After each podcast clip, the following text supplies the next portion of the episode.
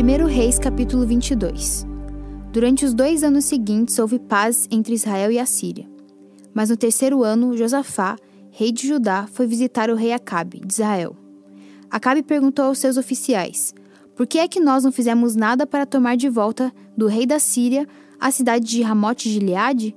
Vocês sabem que aquela cidade é nossa. Então ele perguntou ao rei Josafá: Você vai comigo atacar Ramote? Josafá respondeu: quando você estiver pronto para a batalha, eu também estarei, e assim também os meus soldados e a minha cavalaria. Mas primeiro vamos consultar a Deus, o Senhor.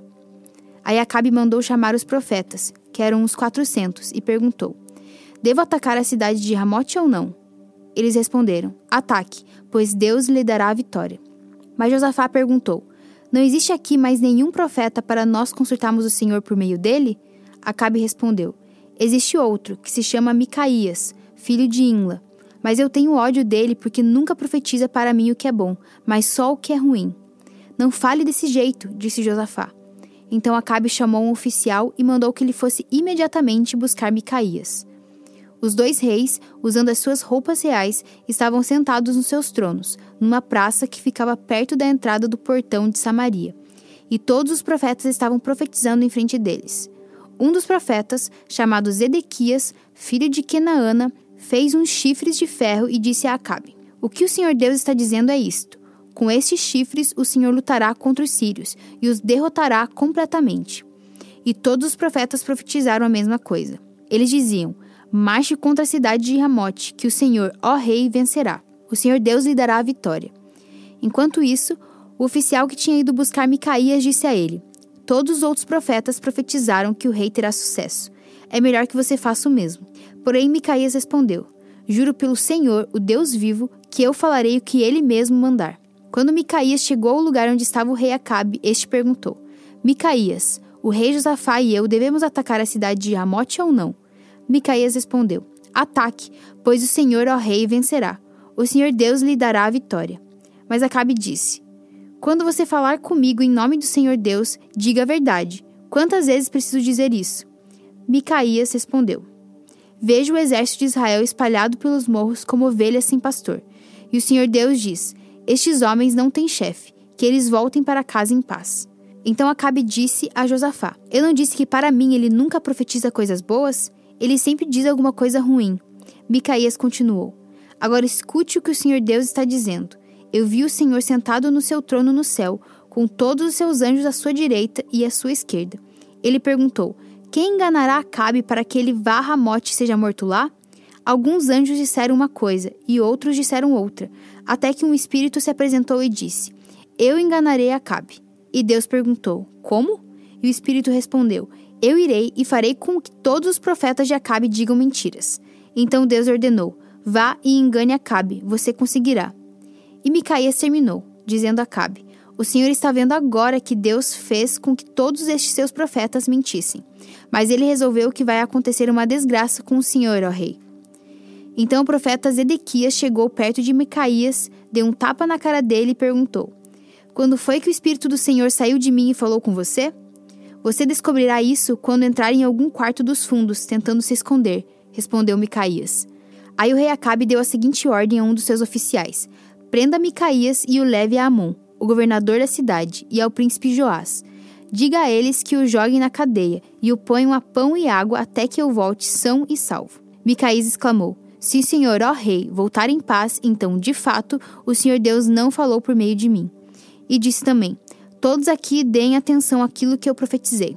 Assim o rei Acabe de Israel e o rei Josafá de Judá foram atacar a cidade de Ramote de Gileade. Acabe disse a Josafá: quando formos entrar na batalha, eu vou me disfarçar, mas você use as suas roupas de rei. E assim o rei de Israel entrou disfarçado na batalha. O rei da Síria havia mandado que os 32 capitães dos seus carros de guerra não atacassem ninguém, a não ser o rei de Israel. Por isso, quando viram o rei Josafá, pensaram que ele era o rei de Israel e foram atacá-lo. Mas Josafá gritou. E aí eles viram que aquele não era o rei de Israel e pararam de atacá-lo. No entanto, um soldado sírio atirou uma flecha que por acaso atingiu o rei Acabe entre as juntas da sua armadura. Então ele gritou para o condutor de seu carro: Fui ferido, dê a volta e me leve para fora da batalha. Enquanto a batalha ficava cada vez mais forte, seguraram o rei Acabe de pé no seu carro de guerra, de frente para os sírios. O sangue dele escorria de seu ferimento para o fundo do carro, e à tarde ele morreu. Ao pôr do sol, foi dado ao exército dos israelitas a seguinte ordem: que cada homem volte para sua própria região e para sua cidade. E assim morreu o rei Acabe. O seu corpo foi levado para Samaria e sepultado. E quando lavaram o carro dele na represa de Samaria, os cachorros lamberam seu sangue, e as prostitutas se lavaram naquela água, como o Senhor Deus tinha dito que ia acontecer. Todas as outras coisas que o rei Acabe fez, e também uma descrição do seu palácio enfeitado de marfim, e todas as cidades que ele construiu, tudo isso está escrito na história dos reis de Israel.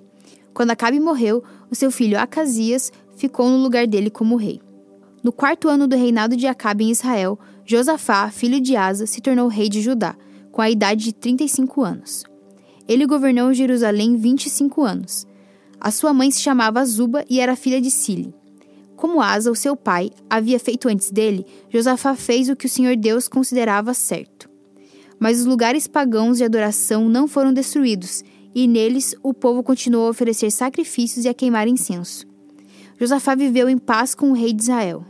Todas as outras coisas que Josafá fez Toda a sua coragem e as suas batalhas estão descritas na história dos reis de Judá.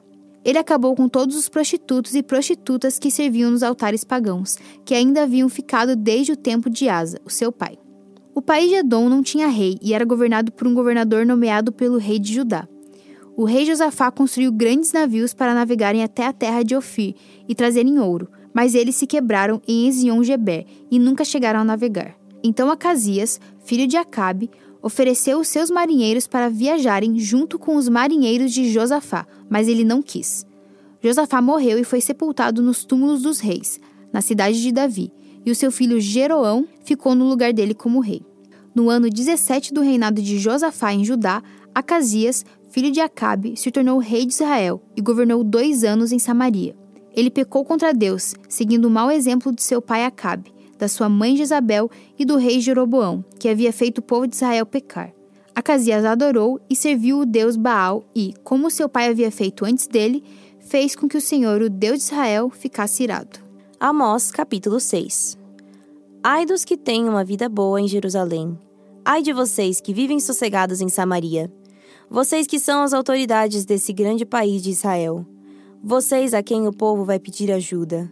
Vocês dizem ao povo: Vão olhar a cidade de Cauné, e depois vão até a grande cidade de Amate, e dali cheguem até a cidade de Gate, na terra dos filisteus. Por acaso, aqueles povos são mais ricos do que nós, ou seus países maiores do que o nosso? Vocês não querem acreditar que o dia do castigo esteja perto, mas o que vocês estão fazendo vai apressar a chegada de um tempo de violência. Ai de vocês que gostam de banquetes em que se deitam em sofás luxuosos e comem carnes de ovelhas e de bezerros gordos. Vocês fazem músicas como fez o rei Davi e gostam de cantá-las com acompanhamento de harpas. Bebem vinho em taças enormes, usam os perfumes mais caros, mas não se importam com a desgraça do país. Portanto, vocês são os primeiros a serem levados como prisioneiros para fora do país, e não haverá mais banquetes alegres. O Senhor, o Todo-Poderoso, jurou assim: Eu vou entregar a cidade de Samaria nas mãos do inimigo, que levará embora tudo o que encontrar. Pois eu odeio o orgulho do povo de Israel, detesto os seus palácios. E vai acontecer que, se houver dez pessoas numa casa, todas morrerão. E, quando alguém chegar para tirar da casa o corpo do seu parente e queimá-lo, perguntará a quem ainda estiver vivo lá dentro tem mais gente aí? O outro responderá: Não tem, não. Então o primeiro dirá: Cale a boca, não devemos nem dizer o nome do Senhor. Pois o Senhor vai dar uma ordem, e todas as casas, as grandes e as pequenas, serão destruídas. Por acaso, podem os cavalos galopar sobre as rochas? Ou será que os bois podem puxar o arado no mar? Claro que não. Mas vocês fazem a honestidade virar veneno e a justiça virar injustiça. Vocês se orgulham de terem derrotado a cidade de Lodebar e se gabam dizendo: Pela nossa própria força conquistamos Carnaim. O Senhor, o Deus Todo-Poderoso, diz: Povo de Israel, vou mandar uma nação invadir o seu país. e todos vocês serão perseguidos desde a subida de Amate, no norte, até o riacho de Arabá, no sul. 1 Coríntios capítulo 8 Agora vou tratar do problema dos alimentos oferecidos aos ídolos. Na verdade, como se diz, todos nós temos conhecimento. Porém, esse tipo de conhecimento enche a pessoa de orgulho, mas o amor nos faz progredir na fé. A pessoa que pensa que sabe alguma coisa ainda não tem a sabedoria que precisa. Mas quem ama a Deus é conhecido por ele. Quanto a comer alimentos que tenham sido oferecidos aos ídolos, nós sabemos que um ídolo representa alguma coisa que realmente não existe. E sabemos que existe somente um Deus. Pois existem os que são chamados de deuses, tanto no céu como na terra, como também existem muitos deuses e muitos senhores. Porém, para nós existe somente um Deus, o Pai, Criador de todas as coisas para quem nós vivemos. E existe somente um Senhor que é Jesus Cristo, por meio de quem todas as coisas foram criadas e por meio de quem nós existimos. Mas nem todos conhecem essa verdade. Existem pessoas tão acostumadas com os ídolos que até agora comem desses alimentos, pensando que eles pertencem aos ídolos. A consciência dessas pessoas é fraca e por isso elas se sentem impuras quando comem desses alimentos. Não é essa ou aquela comida que vai fazer com que Deus nos aceite. Nós não perderemos nada se não comemos e não ganharemos nada se comermos desse alimento. Mas tenham cuidado para que essa liberdade de vocês não faça com que os fracos na fé caiam em pecado. Porque se uma pessoa que tem a consciência fraca nesse assunto vi você que tem conhecimento comendo alimentos no templo de um ídolo, será que essa pessoa não vai querer também comer alimentos oferecidos aos ídolos? Assim, este cristão fraco, este seu irmão por quem Cristo morreu, vai se perder por causa do conhecimento que você tem? Desse modo, pecando contra o seu irmão e ferindo a consciência dele, você estará pecando contra Cristo. Portanto, se o alimento faz com que o meu irmão peque, nunca mais vou comer carne, a fim de que eu não seja a causa do pecado dele.